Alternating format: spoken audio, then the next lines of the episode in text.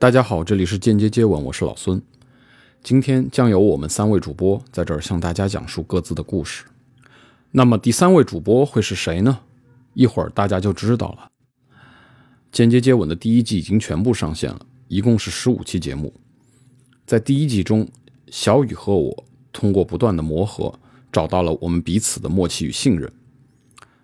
在间接接吻第一期节目中，我们便提出了一句口号：挑逗一座城市，就是与其间接接吻。而这里的城市是一个抽象概念，并不单指长沙。城市中缺少不了在这里生活的人和过客，而有人就会有故事。城市也是时间的容器，在不同的时期，城市所呈现的画面也是有区别的。间接接吻这种关系不仅发生在人与人之间，同时也发生在人与动物之间，甚至与大自然之间。在做第二季节目前，我仍然在问自己：为什么做播客？目前，身边的朋友仍然把我看作是一位艺术家。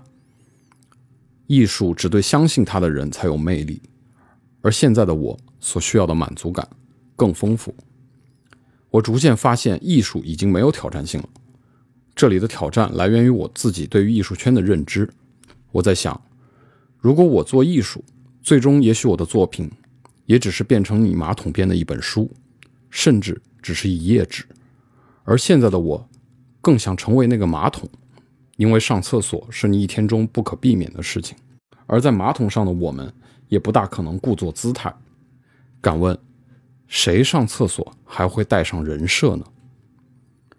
最后，大家可以通过在小宇宙 APP、网易云音乐、喜马拉雅等泛播客类平台搜索“间接接吻”，找到并订阅我们的节目，也可以关注我们的官方微博“间接接吻 ”（Indirect Kiss）。了解到我们更多线下的活动信息，间接接吻的第二季将每月更新三期，欢迎大家的收听。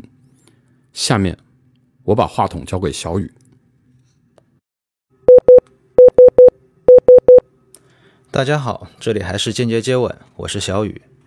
对我来说，聊天的意义在于能够聆听一种不属于我自己的声音，在这些声音里面包含着无法预判的惊喜。单纯的欣赏这些声音，就让我感觉很开心。当有人在我旁边说话的时候，我会更愿意去听他讲。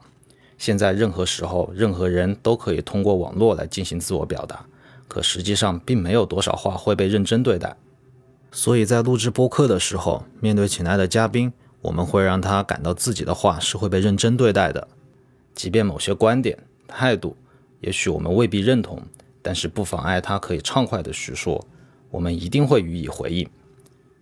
今年四月被老孙叫上一起录播客后，从一个播客听众变成一个必须要临场给出反应的播客主播，最深切的体会就是，聊天其实不仅仅只存在于彼此熟悉的好朋友之间。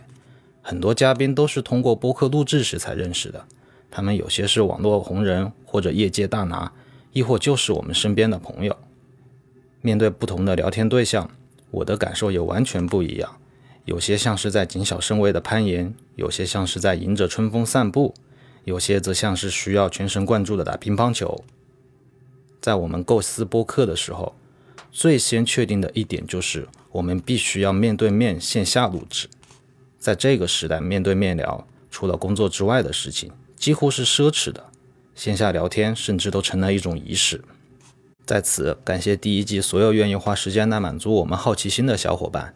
也提前感谢第二季来到节目中的新朋友，我们希望听众朋友们继续关注与支持，谢谢大家。下面把话筒交给我们第三位主播。大家好，这里仍然是间接接吻，我是鱼头，第二季的新成员。